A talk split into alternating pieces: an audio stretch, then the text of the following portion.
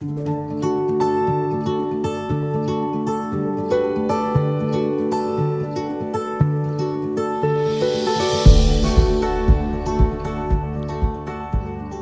Vater der Stressforschung, der Mediziner Hans Selye, hat Stress zu Beginn des 20. Jahrhunderts folgendermaßen definiert.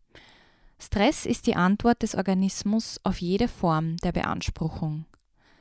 Stress stellt also einen Zustand der Alarmbereitschaft des Organismus dar oder auch simpel ausgedrückt die Reaktion eines Tieres in einer Gefahrensituation. Stressoren, also sogenannte stressauslösende Faktoren, sind heutzutage aber längst nicht mehr nur Überlebenssituationen. Auch Überarbeitung, Schlaf und Zeitmangel können Stress auslösen, genauso wie ein Übermaß an Licht, Reizüberflutung, Konflikte, soziale Isolation, Armut, seelische Probleme oder sogar eine dauerhafte Unterforderung oder eine mangelnde persönliche Gestaltungsmöglichkeit des eigenen Lebens kann Stress verursachen. Es gibt wie eben gehört, sehr viele verschiedene Ursachen für Stress und genauso kann auch jeder Mensch anders auf Stress reagieren oder wird durch unterschiedliche Stressoren getriggert. Der Körper reagiert evolutionär auf einen Stressfaktor grundsätzlich mit einer erhöhten Leistungs- und Reaktionsbereitschaft. Das heißt, der Muskeltonus steigt, die Pulsfrequenz steigt, Blutdruck und Blutzucker werden ebenfalls erhöht. Außerdem kommt es zu einer Erhöhung der Atemfrequenz und zu einer Stimulation der Schweißdrüsen. Alle Anzeichen stehen auf Fight or Flight. Gleichzeitig werden alle nicht überlebensnotwendigen Funktionen des Körpers unterdrückt. Das betrifft ebenso reparative und aufbauende Vorgänge, aber auch unser Verdauungssystem, die Nieren und auch die Haut. Unser Körper ist darauf ausgelegt, in sehr kurzer Zeit alle Kräfte zu mobilisieren, um unser Überleben zu sichern. Evolutionär gab es dann nach einer solchen Stressphase oder Fight-or-Flight-Situation nur zwei Möglichkeiten. Tod oder Überleben. Beteiligt sind an diesen Reaktionen vor allem die Stresshormone Adrenalin, Noradrenalin und Cortisol. In einer Erholungsphase nach dem Stress reagiert der Körper mit einem entsprechenden Kompensationsmechanismus, um die verlorene Energie wieder aufzufüllen und die Erholung einzuleiten. Besteht Stress jedoch dauerhaft, kann es zu keinem Stressabbau und keiner entsprechenden Regenerationsphase kommen, hat dies natürlich langfristige Auswirkungen auf den Organismus. Es kommt grundsätzlich zu einem erhöhten Energieverbrauch in die Mitochondrien und auch zu einer vermehrten Bildung an freien Radikalen, die die Körperzellen schädigen können. Eine dauerhafte Überproduktion an Cortisol hat ebenfalls eine langfristige körperliche und seelische Auswirkung. Und diese können reichen von emotionaler Unausgeglichenheit über Depressionen, Angstzustände und Schlafprobleme bis hin zu hormonellen Imbalancen oder Gewichtszu- oder Abnahmen. In jedem Fall ist die Folge daraus eine langfristige energetische Erschöpfung der Zellen, die im schlimmsten Fall in einer Depression, einem chronischen Erschöpfungssyndrom oder auch in einem Burnout resultieren kann.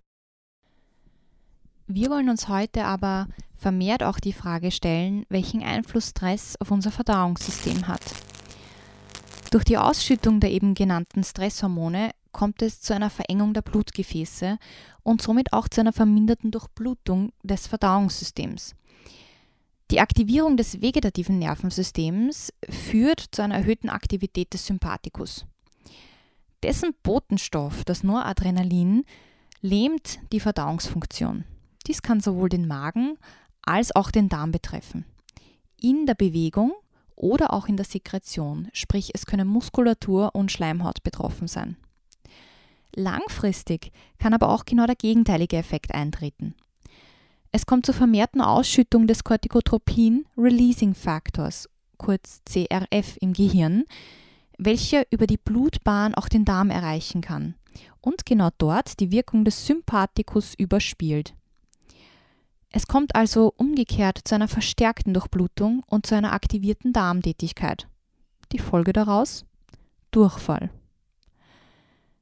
Da sowohl die Magen- als auch die Darmschleimhaut betroffen sein können, kann es natürlich vermehrt zu Magenschmerzen, Sodbrennen, zu Verstopfung und oder Durchfall, sprich beides abwechselnd oder das eine oder das andere kommen. In weiterer Folge können dann auch vermehrt Intoleranzen, Allergien oder Entzündungen auftreten. Lange andauernder Stress führt nachweislich dann auch zu einer verminderten Diversität, also einer verminderten Vielfalt des Darmmikrobioms. Nützliche Darmbakterien wie Lactobacillen können absterben und Fäulnisbakterien und Toxinbildner können sich ungehindert vermehren. Durch diese Reduktion der gesundheitsfördernden Bakterien kommt es auch zu einer verminderten Schleimhautbildung im Dickdarm.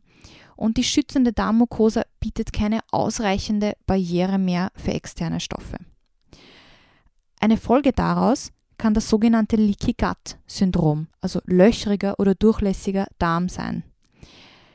Die sogenannten Tight Junctions, kleine Proteinklammern, die die Zellen der Darmmucosa zusammenhalten und diese undurchlässig machen, können bei einer Schädigung sehr porös und durchlässig werden.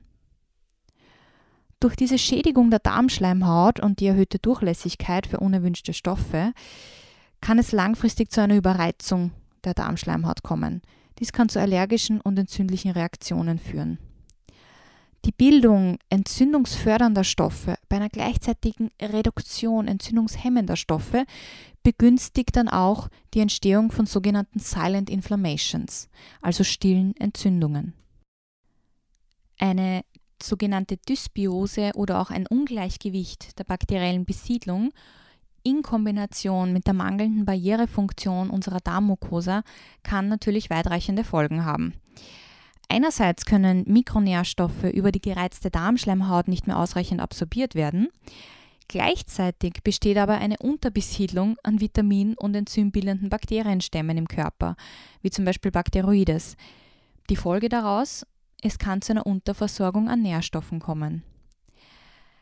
Der deutsche Mediziner Christoph Wilhelm Hufeland hat das im 18. Jahrhundert schon sehr treffend formuliert. Er sagte nämlich, nicht was wir essen, nur was wir verdauen, kommt uns zugute und gereicht uns zur Nahrung.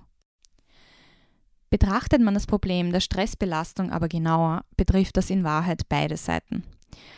Einerseits sehen wir uns also mit dem Problem konfrontiert, dass eine dauerhafte Stressbelastung zu einer mangelnden Funktion des Verdauungssystems führt, Andererseits sind wir aber gerade in Stressphasen dazu geneigt, weniger hochwertige Nahrungsmittel zu uns zu nehmen und uns vor allem nicht die Zeit für Mahlzeiten in Ruhe zu gönnen.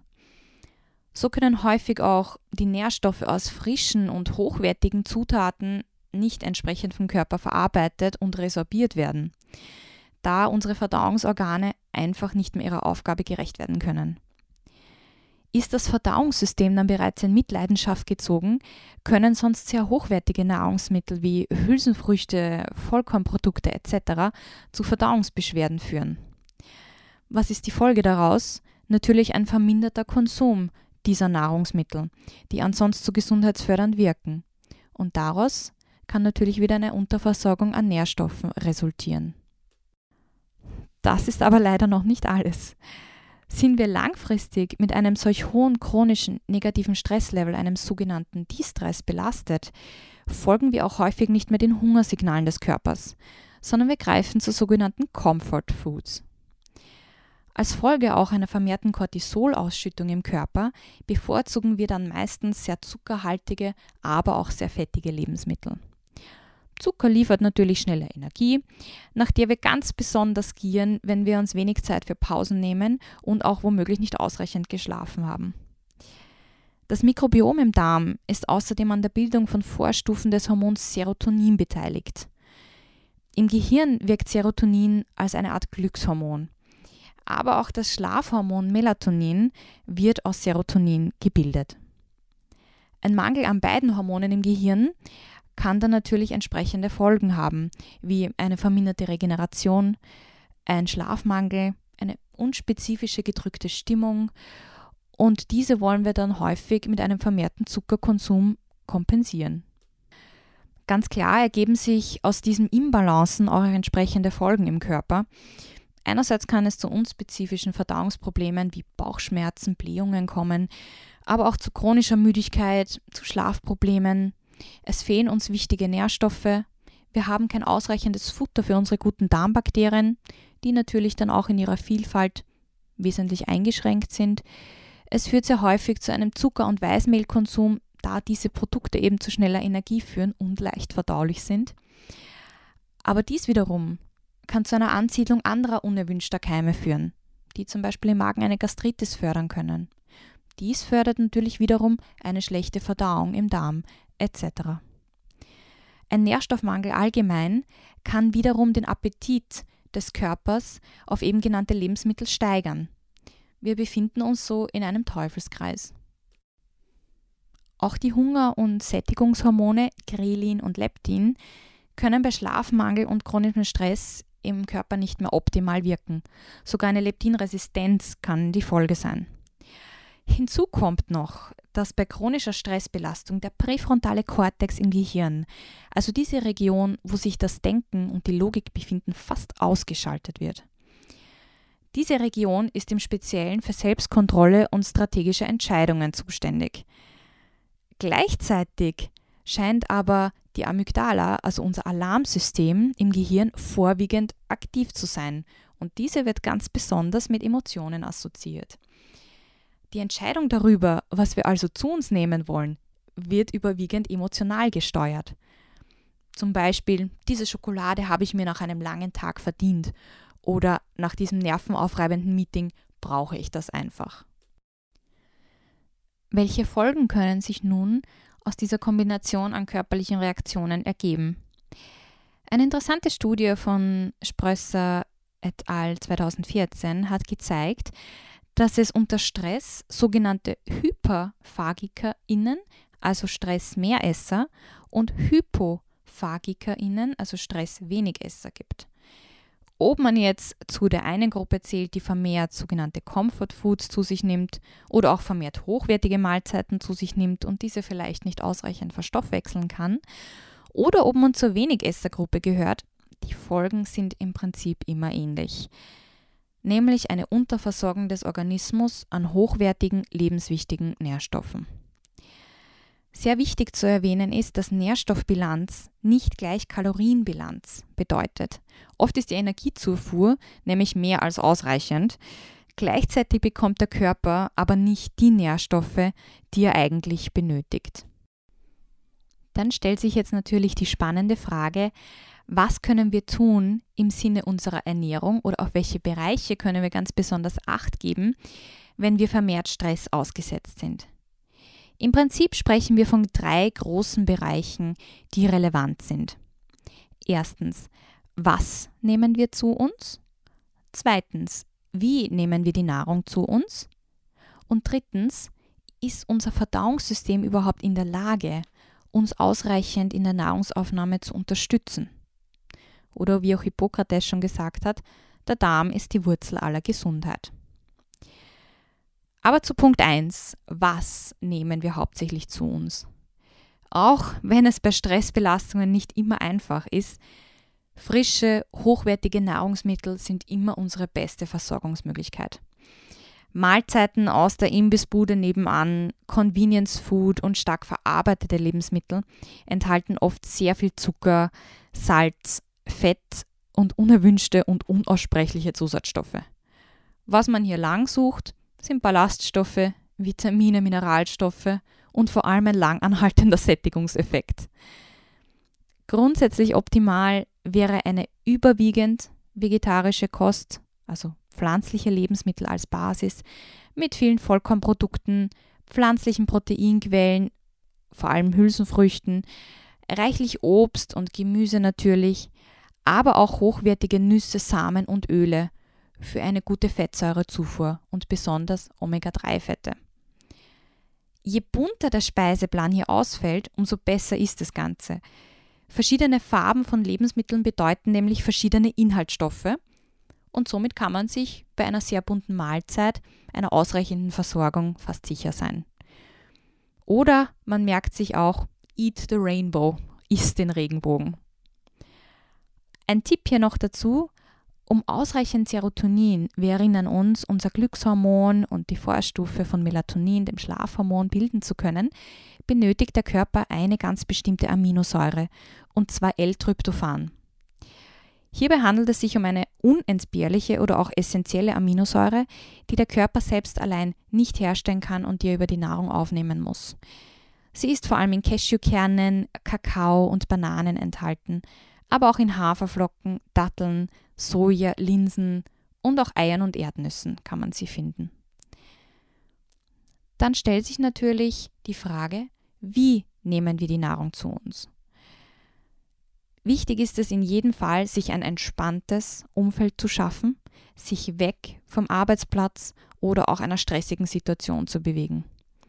Wer am Computer nebenbei ist oder das Handy nebenbei nicht aus der Hand legen kann, gibt dem Körper gar nicht die Chance, die Mahlzeit entsprechend zu registrieren. Streitgespräche, Termine, Geschäftsbesprechungen bei Tisch können zusätzliche Stressreaktionen hervorrufen, wie zum Beispiel eine akute Reizung der Magenschleimhaut. Aber sie können auch dazu führen, dass man Mahlzeiten aufgrund der Ablenkung und aufgrund des Sprechens nicht ausreichend kaut. Wir wissen, unsere Verdauung beginnt nämlich bereits im Mund.